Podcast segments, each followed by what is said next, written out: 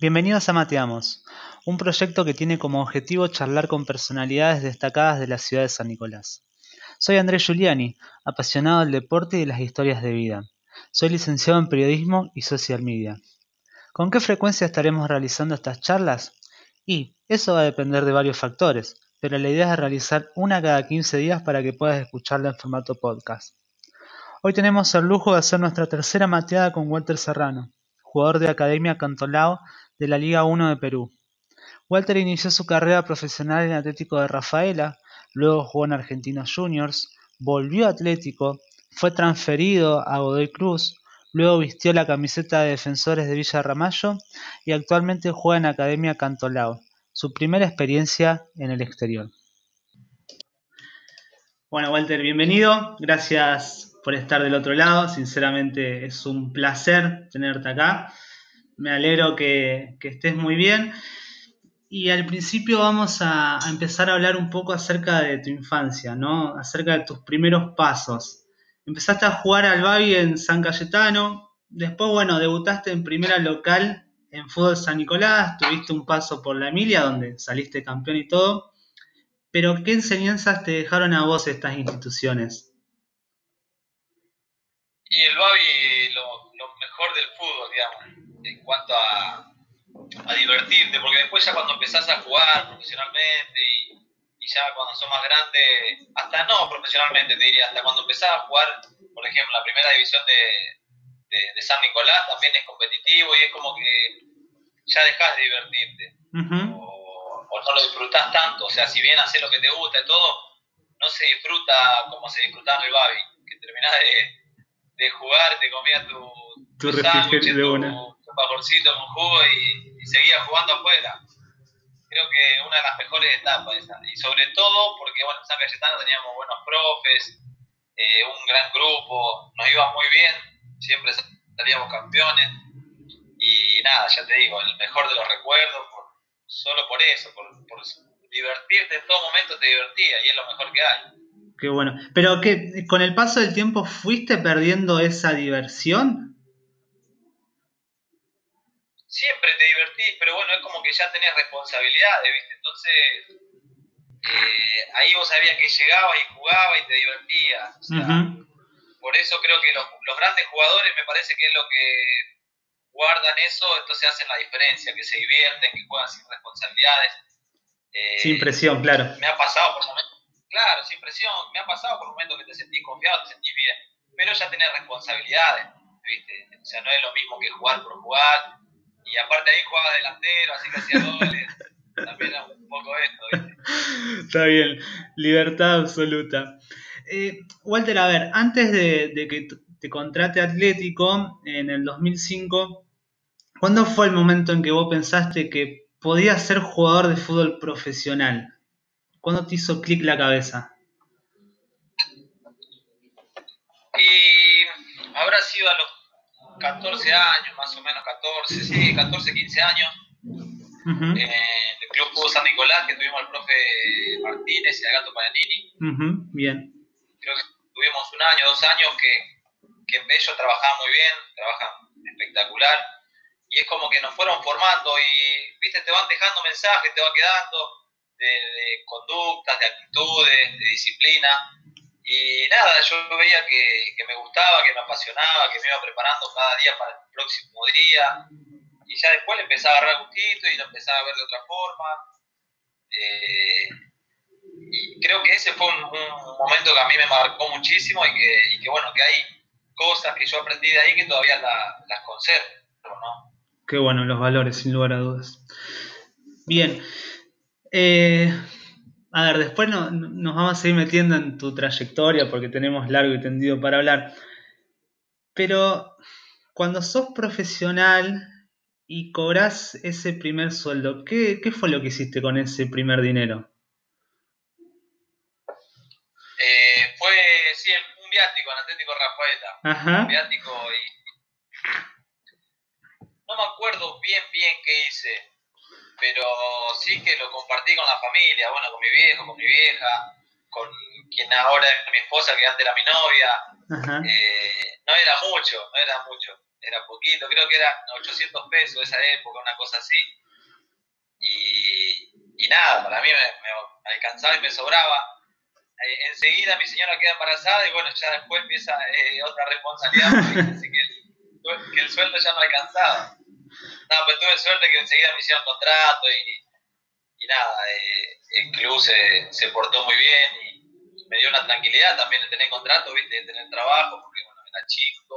Sin dudas. Y imagínate, con tener una familia a cargo, no era fácil, mi viejo siempre me ayudó, siempre estuve ahí, así que también me ayudó muchísimo ahí. Los primeros años fueron eh, difíciles.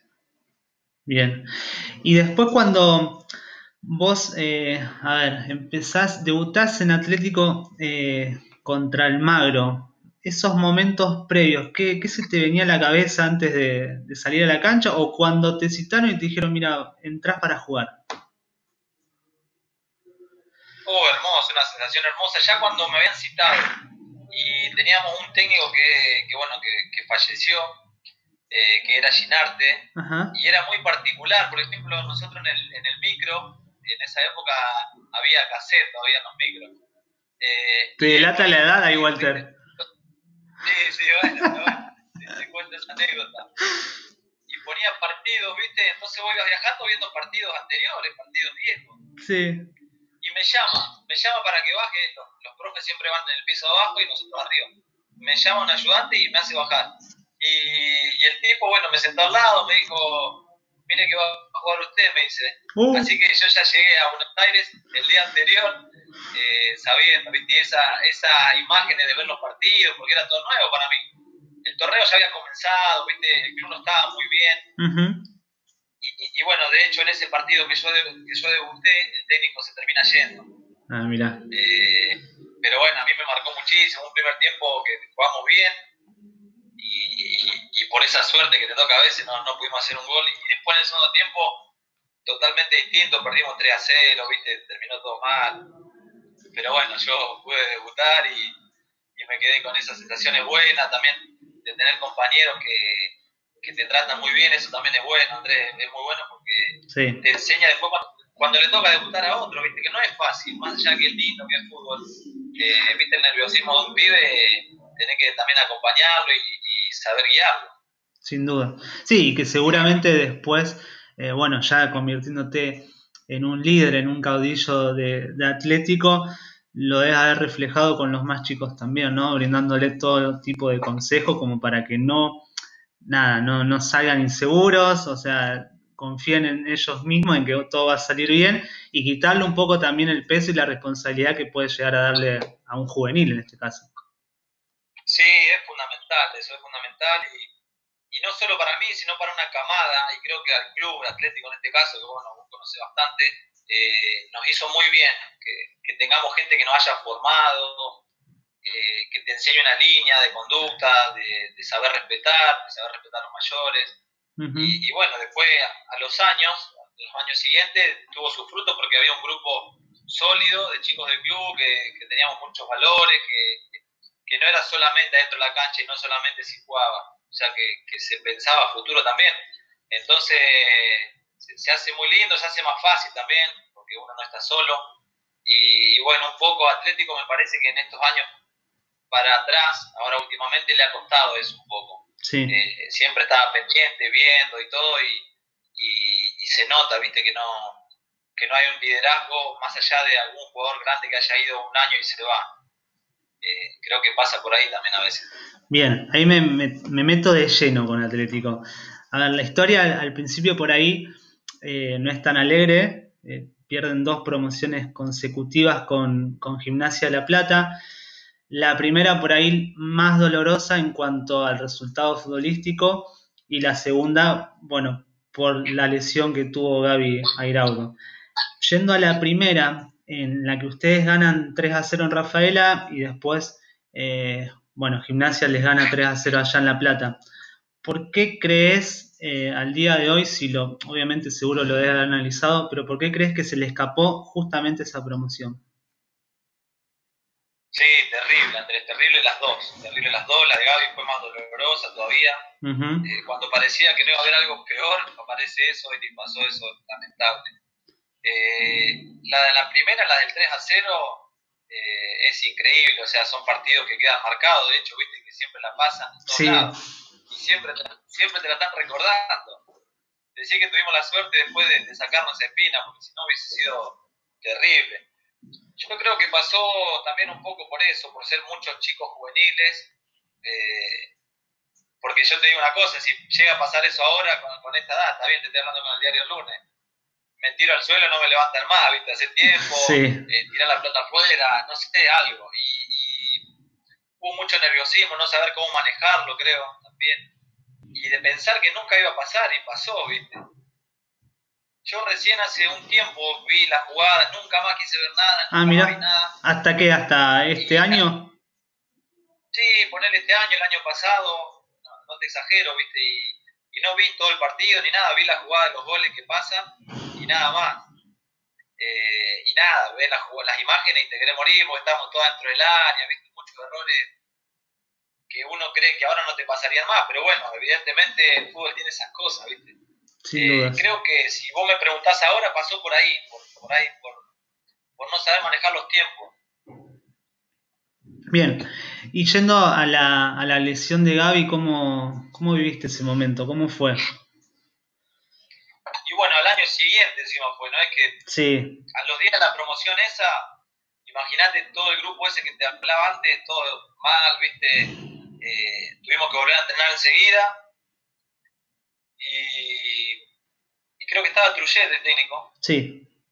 Y, y nada, viejo un fenómeno, ¿viste? Le da para adelante en el sentido de, levantar el grupo, la verdad que, eso ayudó muchísimo, porque estábamos destruidos y tuvimos que volver a, empezar otra vez de nuevo. Y nada, no llegamos tan bien como habíamos llegado en aquella promoción, habíamos ganado 1 a 0 el local nada más, sí. Rafaela ya era más moderado y, y, con lo que había pasado anteriormente, ¿viste? entonces también eso juega en la cabeza. Después el transcurso del partido fue parejo, pero eh, creo que lo que pasó ahí con Gaby nos, marcó a todos, porque ya el partido terminado, nos subimos al colectivo y sube el doctor, ¿viste? nos da una noticia terrible eh, y fue jodidísimo, ¿viste? Todos llorando otra vez y, parecía como que ya el grupo se iba a desarmar y, otra frustración, sobre todo por, por Gaby, que era amigo nuestro. Claro. Eh, y bueno, el otro día enseguida ya empiezan a decir que que la cosa no era tan mala como parecía, que podía haber una solución. Bueno, viste, la, la peleó, la peleó el gordo y, y, nada, la pudo sacar bastante adelante para lo malo que era la situación. Lo que sí, viste, no lo tuvimos más de compañero. Y ya al siguiente año, a la semana tuvimos que empezar a entrenar, Andrés, otra vez una otra. locura, viste, era grandísimo. De hecho, en ese torneo que arranca, eh, creo que a mí me expulsaron en la segunda y en la cuarta fecha, o en la segunda, entendés, así, mal, estábamos mal de la cabeza eh, y después empezó a andar, la cosa empezó a andar y, bueno, hicimos historia en el club. Una cosa impresionante, hermoso por donde lo mire y, es como te decía, ¿viste? Pudimos sacarnos esa espina porque muchos de los chicos que habían estado antes no, no lo pudieron hacer y, nosotros tuvimos la suerte de, ascender. Sí, hablando justamente de ese equipo que fue prácticamente un año después de esa promoción con gimnasia, eh, en el 2011 nada, tenían en su fila más allá de Walter Serrano, a Nico Castro, a Lucas Bogalio, a Oscar Carnielo, a, bueno, a César Cariñano, que fue el goleador, y se sacaron esa espina, ¿no? Y, pero a ver, ¿por qué vos crees que Atlético salió campeón y faltando cuatro fechas para el final, cierto? Sí, cuatro, cinco fechas ya estábamos casi, eh, o sea, creo que cinco fechas ya estábamos sentidos y cuatro fechas campeón, una cosa así. ¿Vos decís por qué crees que salimos campeones? Sí. Porque estábamos convencidos, porque los chicos que llegaron de refuerzo nos dieron eh, ese oxígeno que necesitábamos, porque el grupo estuvo fuerte. La verdad que, en este caso yo me, baso siempre en eso, que un buen grupo te da la posibilidad de, salir campeones. No siempre, pero en este caso yo lo pude experimentar y, nada, sobre todo la gente mayor, la gente grande que era el club, que era bueno, Lucas Bobaglio, Iván Juárez, César que llegó también con un, sentido de pertenencia bastante importante, eh, también muy respetuoso con la institución, viste, siempre con los valores primero y, nada. la dirigencia también en ese momento, un espectáculo. Eh, y se, sentíamos que íbamos todos juntos y fue así, fue así. Y de local, Andrés, te pasamos por arriba, sinceramente. Local sí.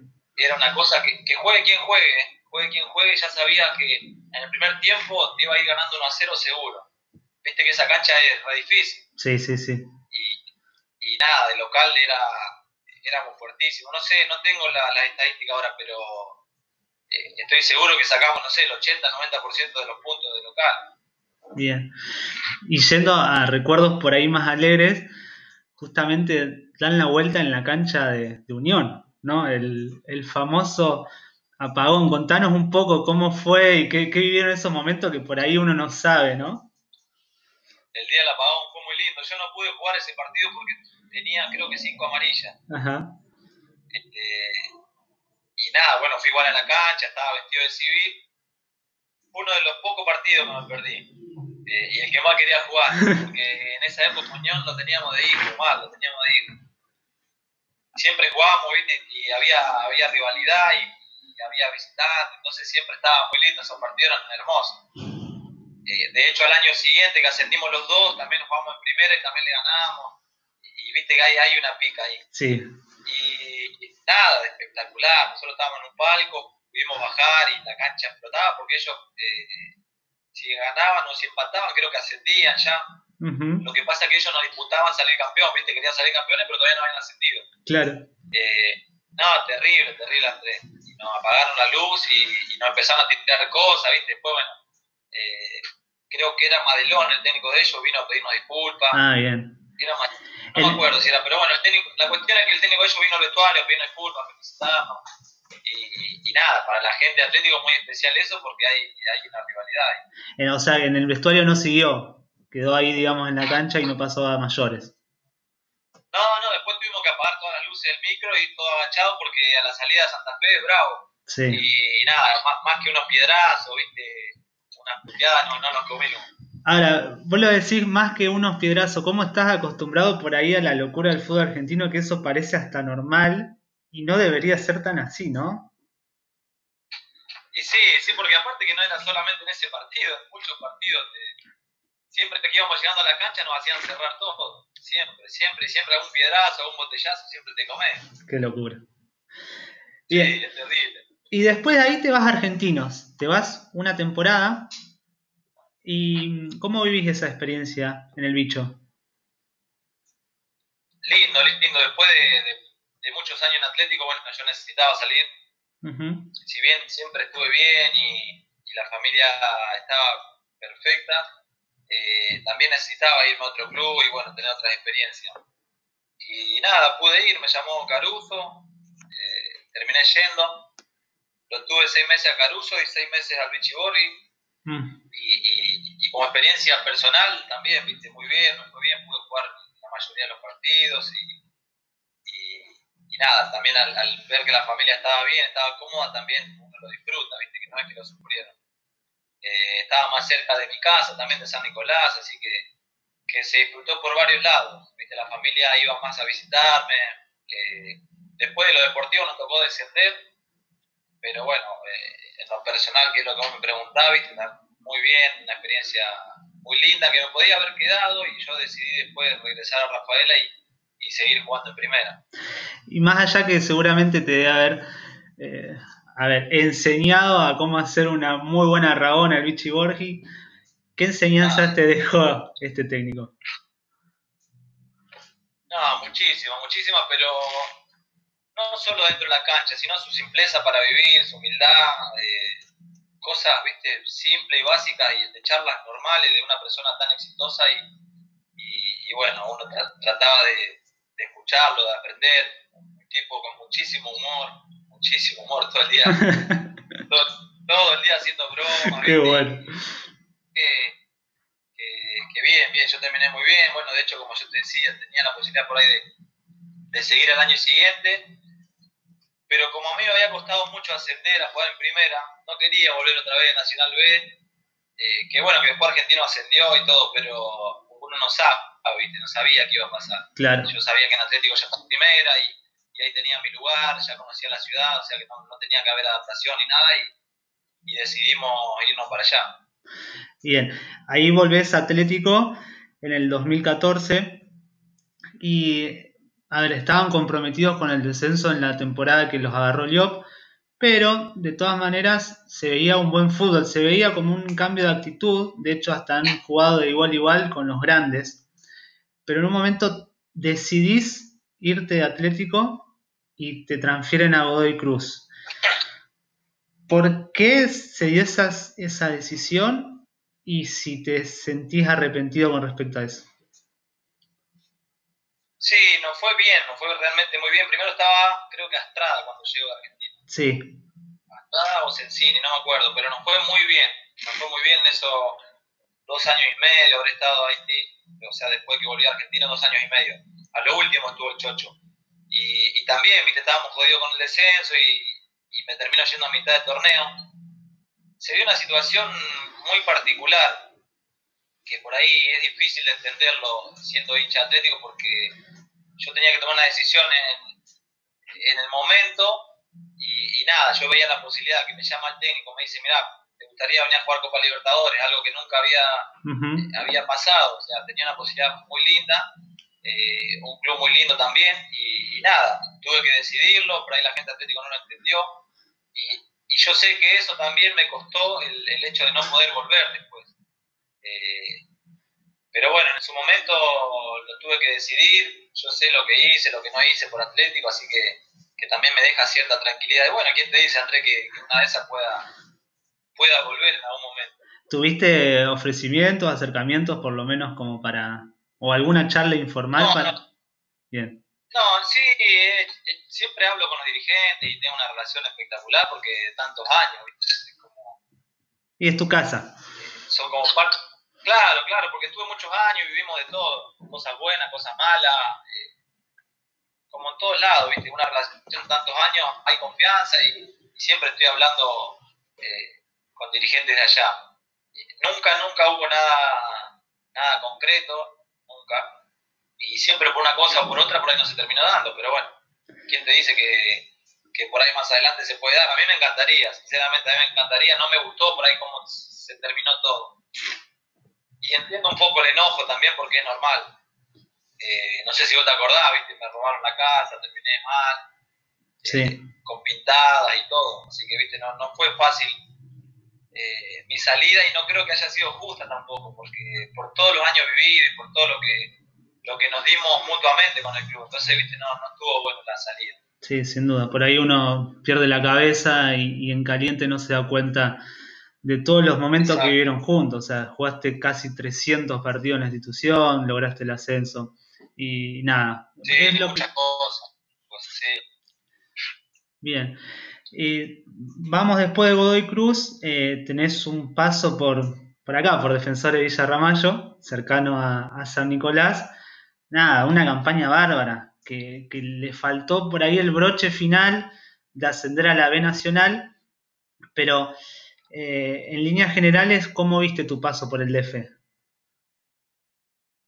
Bien, bien desde lo humano espectacular, de lo deportivo también, porque yo en Godoy Cruz no tuve la posibilidad de, tener continuidad. Apenas llego, me tuve una lesión, el primer partido con Mineiro tuve una lesión y, eso me costó después cuatro o cinco meses recuperarme, me volví a resentir, ¿viste? no se hizo fácil la estadía. Si bien estábamos bien con la familia y, la pasábamos espectacular, en lo deportivo no pude participar tanto. Jugué algunos partidos, ¿viste? iba al banco, estuve ahí, pero, pero no tuve la participación que yo venía teniendo todos los años anteriores. Entonces después, bueno, cuando quedo colgado, después de Godoy Cruz, tuve la posibilidad de ir a Defensores, que espectacular, le voy a estar agradecido de por vida. Y, nada, viste algo completamente distinto por ahí a lo que yo venía acostumbrado, pero un grupo humano espectacular, se brindaban siempre eh, al máximo. Y, nada, viste, te hacen sentir también lo mismo que yo te decía antes, viste, hay un grupo armado, un grupo de chicos que, que tiene sentido de pertenencia y que te van mostrando el camino, o sea que no es que vos vas ahí y, y vas a boludear. Yo tampoco nunca lo tomé así y, nada, creo que ese es el éxito también un poco de, lo que tiene Defensores. Eh, la seriedad con la que trabaja y, nada, pelean con sus herramientas y le pelean igual a igual a, clubes muy grandes con presupuestos muchísimo más altos. Y, vos fíjate que siempre, siempre se habla de defensores por eso mismo, porque trabajan serio, porque eh, son conscientes de sus limitaciones, más allá de que tarden a lo mejor para pagarte un sueldo, lo que sea, pero ellos cumplen y, si se atrasan, viste, dan la cara, o sea, siempre tratan de, de, solucionar todos los problemas. Y, nada, llegamos hasta la semifinal, eh, muy diezmados también, viste, sí, porque ahí donde te falta uno o dos jugadores, sí, sí. se hace muy se hace muy difícil competir contra equipos que, que, tienen sueldo muy alto, que tienen jugadores eh, o planteles más amplios, ¿viste? Claro, el, el club modelo, ¿no? Que, qué lástima que todavía no se le dio, pero yo estoy convencido que en algún momento se le va a dar y va a ascender a la B Nacional. Por, por todo el laburo que hacen, que la verdad es admirable. Me he cruzado con dirigentes de defensores y es para sacarse el sombrero por el proyecto futbolístico que tienen y, teniendo en cuenta nada, que están en un pueblo directamente, ¿no? Y, sí, sí, sí, y a pesar de todo eso, compiten y están ahí nomás de ascender a la B Nacional, que estoy convencido que se les va a dar. Bueno. Sí, ojalá, ojalá. así como, como vos decís, de verdad. Bueno, es como que, a ver, defensores te abre las puertas, eh, destacás lo del, del grupo humano, eh, y después en un momento recibís un llamado de Hernán Lisi, de un club que se llama Academia Cantalao, que tiene 38 años de vida, que en el 2016 ascendió a Primera División y que iba a ser, y que de hecho lo es, tu primera incursión en el fútbol extranjero, específicamente en Perú. ¿Cómo te tomó ese llamado Hernán y cuánto lo dudaste en ir o no ir a, Perú? Sí, fue rarísimo, ¿viste? Porque bueno, el torneo allá ya había comenzado, acá también, de hecho, iban cinco fechas. Y nada, no, no dudé nada. Cuando él hablamos por Instagram, viste, yo lo, lo, conozco hace muchos años, yo lo tuve de él entrenador cuando tenía 15, 16 años, eh, que estaba tipo en una academia, no sé si vos te acordás, en Villa Constitución había como una academia, digamos, entonces vos te ibas a probar y, después venían clubes. Y nada, él era un formador ahí, yo lo, lo, lo conocí ahí Después no lo vi nunca más, lo he cruzado en algún partido de primera, a lo mejor creo que era ayudante, y nos hemos cruzado, pero nunca tuve la suerte que me dirija. Y, y nada, me llamó, me mandó un mensaje por Instagram. Eh, el poder de las redes sociales, ojo. Sí, un, martes, me acuerdo. Y nada, le contesto y me, me pidió mi número de teléfono, me manda un audio, empezamos a hablar, nos llamamos.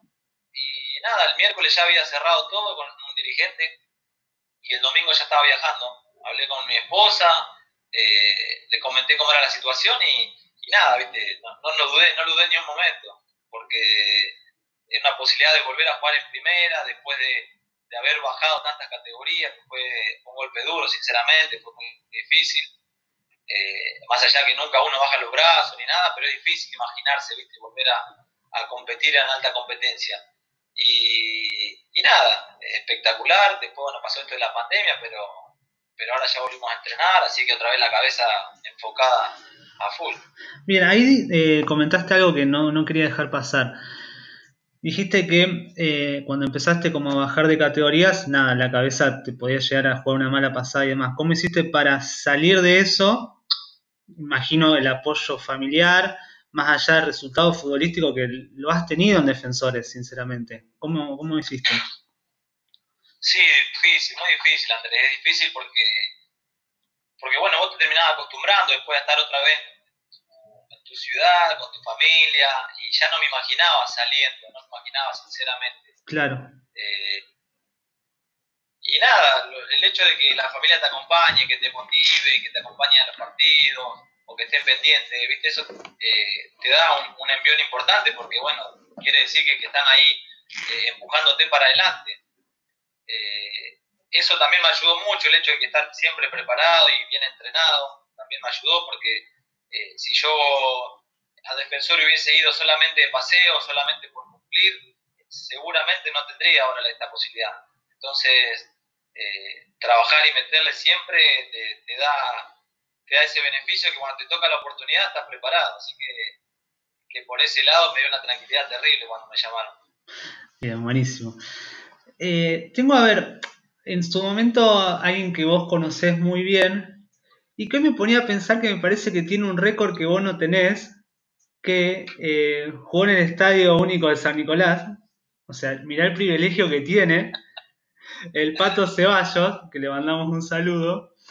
Eh, te quería hacer una pregunta que era muy vinculada a la próxima pregunta que te voy a realizar yo. Él lo que, lo que te quiere consultar es qué es peor si descender o perder una final. Que no se haga canchero primero, Pato, que me mande un mensaje por privado. Yo creo que, que perder una final, si se refiere a lo de River Boca, es, yo creo que eso, para mí. Bien. Porque ahí, ahí nos vimos mano a mano. ¿Entendés? A la, a la vez no es que me mandó él. Muy bien. Pero igual, Pato, Pato no sé de qué cuadro es, Pato no tiene equipo, así que no puede mucho hablar tampoco. Pase de factura. No, yo te, a ver, te consultaba esto porque me da el gancho para después preguntarte, porque si bien a mí me lo habías comentado en su momento, eh, no había salido a la luz, pero después lo leí en, en Olé, de que en la Copa del 2015 eh, fuiste a, a, ver el partido de la final de River de la Libertadores, después te metiste, eh, nada, estuvieron en el vestuario con, con Carlos y ustedes fueron porque eran amigos del Malevo. ¿no? ¿Qué, qué experiencia Sí, y cómo la viste? espectacular, espectacular, muy lindo. Y más como hincha, ¿viste? Después de todo lo que había pasado y tantos años que no salía campeón, ahí nos olvidamos que éramos jugadores y nos, nos metimos como hinchas directamente. Con Carlito y George, una, una anécdota espectacular esa. Y nos ayudó mucho que, que bueno, que el técnico estaba Estrada y Hernán Díaz, Ajá. y ellos como hincha de River eh, fueron a la cancha también y cambiaron, viste, el turno a la mañana. Por ejemplo, hoy entramos a la mañana y mañana a la tarde. Entonces nosotros pudimos viajar, ver el partido y al otro día llegar a entrenar también. Y, y nada, el maleo, me tengo que sacar el sombrero siempre, siempre con el maleo porque no, no, nos, nos alojó en su casa, nos llevó al estadio, pasamos, nos llevó al, vestuario, o sea, 10 puntos, 10 puntos. Vos. bueno, ahí por si nadie lo sabe, Walter es hincha fanático de River. Walter, a ver, eh, si bien obviamente la, la, temática es fútbol, quería consultarte qué es y qué representa para vos este deporte.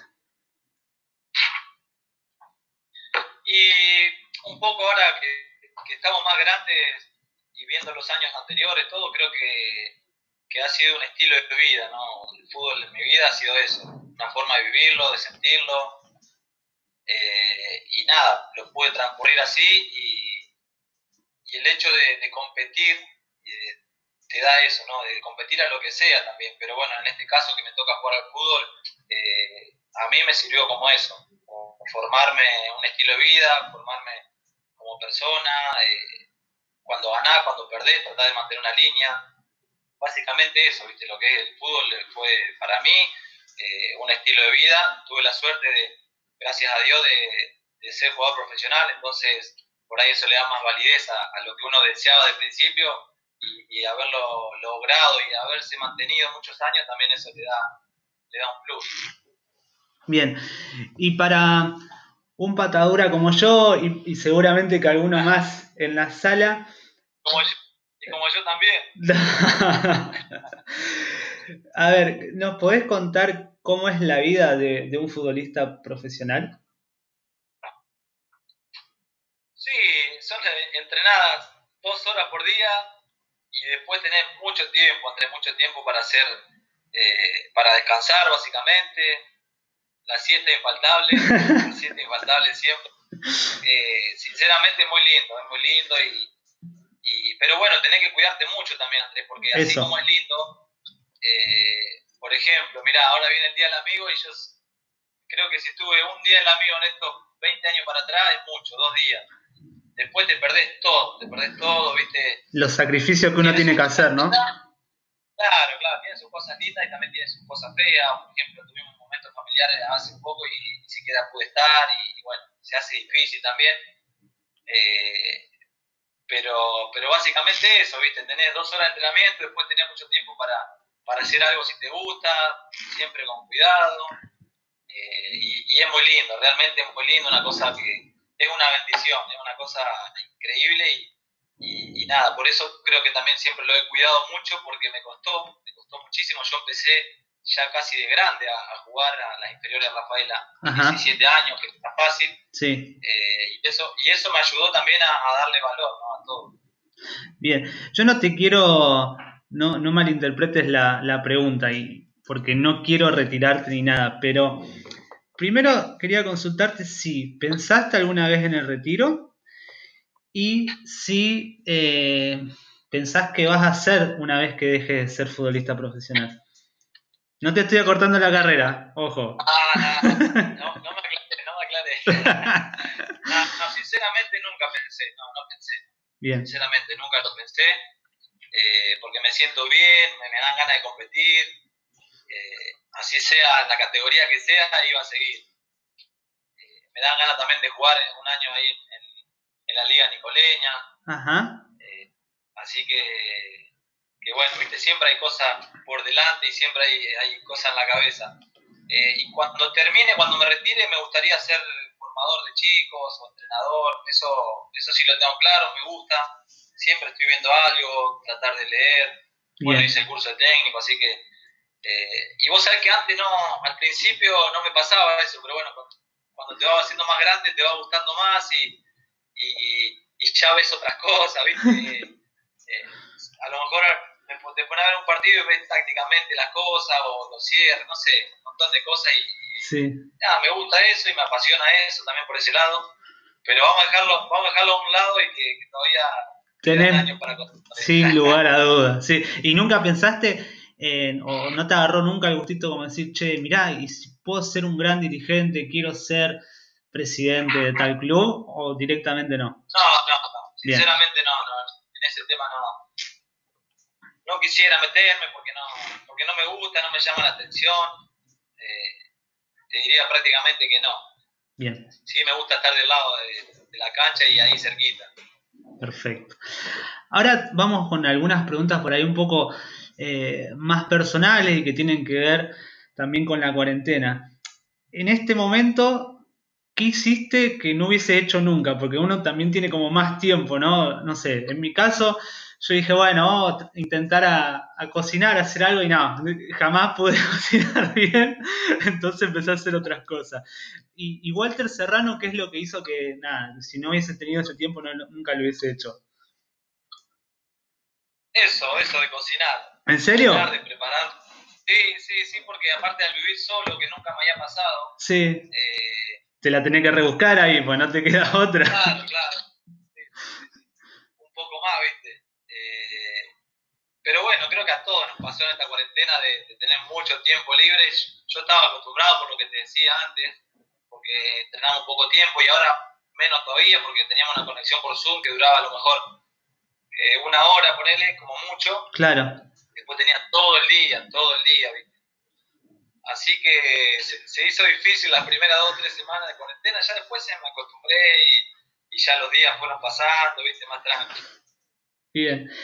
A, ver, Walter, tu familia está conformada por Guadalupe, eh, tus hijos Tiago y Bauti. Y ellos. Muy bien. ¿Cómo y, ¿Y ellos qué, qué, representan en tu vida? Nada, muy importante. Muy importante. Eh, bueno, cada uno tiene su lugar, ¿no? Especial. Eh, con, con, Guadalupe, porque, bueno, fue mi novia al comienzo y, y logramos estar muchos años y siempre a mi lado en la carrera, momentos malos, momentos buenos, eh, y nada, siempre firme ahí, la verdad que una compañera espectacular, que ya te digo, es la primera vez que nos toca estar separados Mira. Eh, en toda mi carrera. Y nada, Tiago por ser el primer, por primer hijo, que se extraña un montón, y Bauti por ser el, el, más chiquitito, así que viste, por eso digo que cada uno tiene un lugar muy particular. Y, y nada, se extrañan un montón, muchísimo, se extraña mucho, momentos simples. Y bueno, eso también ahora, viste, no, esta cuarentena también nos permitió eh, a lo mejor ver cosas, viste, valorar cosas simples a lo mejor, que antes no, no las valorábamos. Creo que a todos nos pasó eso, Andrés. Sí, sin lugar a dudas. ¿Y los chicos? ¿Cómo los ves como futbolistas? No, ni pienso en eso, sinceramente. El más futbolero a lo mejor es Thiago, pero... ¿Que está jugando en regatas? Sí, está jugando en regata. Está jugando en regata. Eh, Bauti no quiso nunca jugar, empezó a jugar cuando estábamos en Mendoza y, como nunca lo presionábamos, ¿viste? Lo dejábamos. Eh, iba a veces, a veces no tenía ganas, a veces se quedaba a jugar con un amigo. Y, y Tiago, ¿viste? Tiago más, más futbolero, le gustaba más, se acordaba, siempre eh, hincha para, para ir a entrenar y todas esas cosas, y siempre, ¿viste? Estaba pendiente de eso. Sí, sí, igual ahora. Eh, pero no, no, sinceramente, si vos me preguntabas a mí, Andrés, te digo que me, encantaría que, que estudien. Me encantaría que estudien, no, porque es difícil, es difícil después jugar. O sea, podés hacer todo bien hasta los 17, 18 años y después eh, tenés que tener un poco de suerte también, tenés que estar bendecido para, para jugar eh, y para mantenerlo, ¿viste? que es lo más difícil. Bien, y por, a ver, esto me trae a colación. ¿Por qué Walter Serrano se convirtió en un futbolista profesional? ¿Cómo llegó? ¿Cómo fue? ¿En qué sentido me lo preguntás? Por, a ver, por habilidad, por conducta, por responsabilidad, eh, por sacrificio. Todo. por sacrificio, perseverancia. Bien. Eh, y nada, y gracias a Dios, porque ya te digo, tuve una luz ahí que, que una oportunidad y no la desaproveché que era lo que yo pedía siempre, Andrés, muy difícil, no sabes, me he probado un montón de clubes, no quedaba, no quedaba, no quedaba. Llegó un diciembre, un día no me olvido más, diciembre, ponerle que habrá sido 14, 15 de diciembre, y era la última prueba que yo hacía, porque ya después no iba, no iba a probarme más a ningún lado. Y nada, fue justo en el Atlético Rafaela, y quedé ahí. Así que, que fíjate que es verdad, ¿viste? a veces en la última prueba, eh, en mi caso se dio y nada, por perseverancia, por constancia, eh, por estar bien acompañado también. Creo que esas son, son cosas fundamentales, por lo menos en mi carrera. No me siento tan talentoso, tampoco un burro, tampoco un picapiedra, pero sí eh, la perseverancia ha sido mucho en mi carrera. Bien, ahí bueno, manda saludos Oscar Carnielo, un grande. Eh, un saludo grande, está en Malta, negro. Mirá vos en Malta. Eh, y, hay una pregunta de, una persona que me dice que no le diga quién es. Yo voy a decir nada más las iniciales. E. Ronchetti, ¿no? te pregunta si ya te hiciste amigo de los arqueros. No sé qué pasa ahí, no sé qué, intimidad hay. Por, todas las redes sociales me mangué. Por todas las redes sociales. Ah, ya le vamos a llevar algo. El arquero de. Viste, no sé si sabía que fui técnico en un equipo de futsal. Y técnico y campeón. Campeón, claro. Y bueno, y él era el arquero titular porque no teníamos otro arquero. Ese era el arquero titular. La valla menos vencida. La valla menos vencida. ¿Y, si, ¿Y sin mano? ¿Puede ser? ¿O acá me llega la cucaracha? Y viste que, que fue el arco. bueno, Así bueno. Que, nada, nada, pero un fenómeno.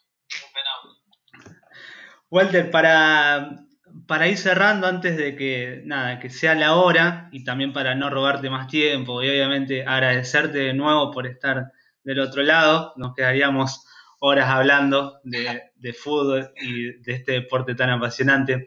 Nosotros preparamos un ping-pong eh, nada, para que lo contestes. Entonces, si te parece, comenzamos. bueno, empezamos, ¿no va? A ver, comida favorita de Walter Serrano. Milanesa, que extraño un montón. Mirá. ¿Banda musical preferida? Va cambiando eso. Ahora, bueno, tengo una que sí, Ataque 77. Tengo mucho, te puedo escuchar cualquier cosa, pero si es una sola, Ataque 77. Mirá, y eso que en los vestuarios miércoles que se escucha cumbia, ¿no? Sí, cumbia, cumbia también, te puedo decir un montón de grupos, pero ahora me agarraste medio ahí, tengo que elegir uno, por eso digo que, que de los que más escucho y hace mucho, hasta que 77.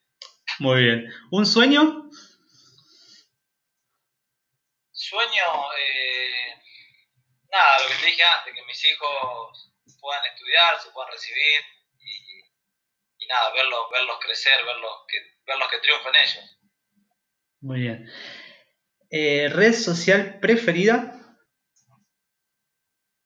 No tengo mucha, tengo Instagram y Facebook, pero casi ni lo uso, así que Instagram, por él. Bien, ¿la mejor serie que viste hasta el momento? Eh, Peaky Blinder. ¿En cuántos grupos de WhatsApp está Walter Serrano? Y estaré en unos 9, 10 grupos más o menos. Que no participo mucho, muy poco. todos Tengo de silen- la familia, familia y, y hasta por ahí nomás. ¿Y todos están silenciados? No, no, no, no, algunos, algunos sí, otros no. El de los amigos que siempre está ahí, el que más participás. Bueno, ahora el del club hace un tiempo que también eh, hay bastante participación. Y nada, después viste la familia o grupos, grupos viejos. Bien. ¿Un hobby? Un hobby eh, puede ser jugar a la Play, que ahora no tengo, se extraña. Otra cosa que se extraña, ¿eh? Claro. ¿Con quién tomarías un mate hoy? ¿Con quién tomaría mates hoy? Sí. Y con mi familia, con mi familia, con mi esposa, con mi vieja. Eh, se extrañan, se extrañan bastante. ¿Y a quién le darías un abrazo? A, a eso mismo, a todos ellos, a mi primo también, a mi prima Aldana que creo que se ha conectado, Sí. a- que siempre estábamos, siempre estamos juntos, todos los días, entonces esas cosas, viste, como te decía antes, esa cosita sencilla ahora le da mucho más valor. Por lo que me dicen ellos también, viste, no se juntan, no se pueden ver mucho, así que estamos todos iguales. Bien. Y la, la última que me quedó eh, rondando por la cabeza es demasiado personal, pero ¿cómo se define y cómo crees que te ven los demás? ¿Cómo es Walter Serrano? En pocas palabras. Difícil, sí. y yo creo que me, que me ven como, como un luchador, sincero, eh, perseverante, con mucha constancia. Básicamente eso. Bien. Bueno, Walter, antes de que se nos termine la transmisión, quería agradecerte de nuevo. La verdad que muchísimas gracias por, por esta nota. Seguramente vamos a, a vernos personalmente y vamos a seguir charlando de fútbol que tanto nos gusta. Obviamente, Eh, bueno, mandarte que un... vuelva a la Liga 3 Por favor, que vuelva. y bueno, gracias a vos, a todos los que estuvieron del otro lado. Esto, como les dije anteriormente, es Mateamos y seguramente nos vamos a, a volver a ver y a escuchar. Y va a ser hasta la próxima ronda. Gracias, Walter, en serio. Chao, Andrés, saludos para todos. Te mando un abrazo grande, gracias por, por este gesto. Gracias, Walter. Nos vemos. Ande bien, chao, nos vemos. Saludos para todos.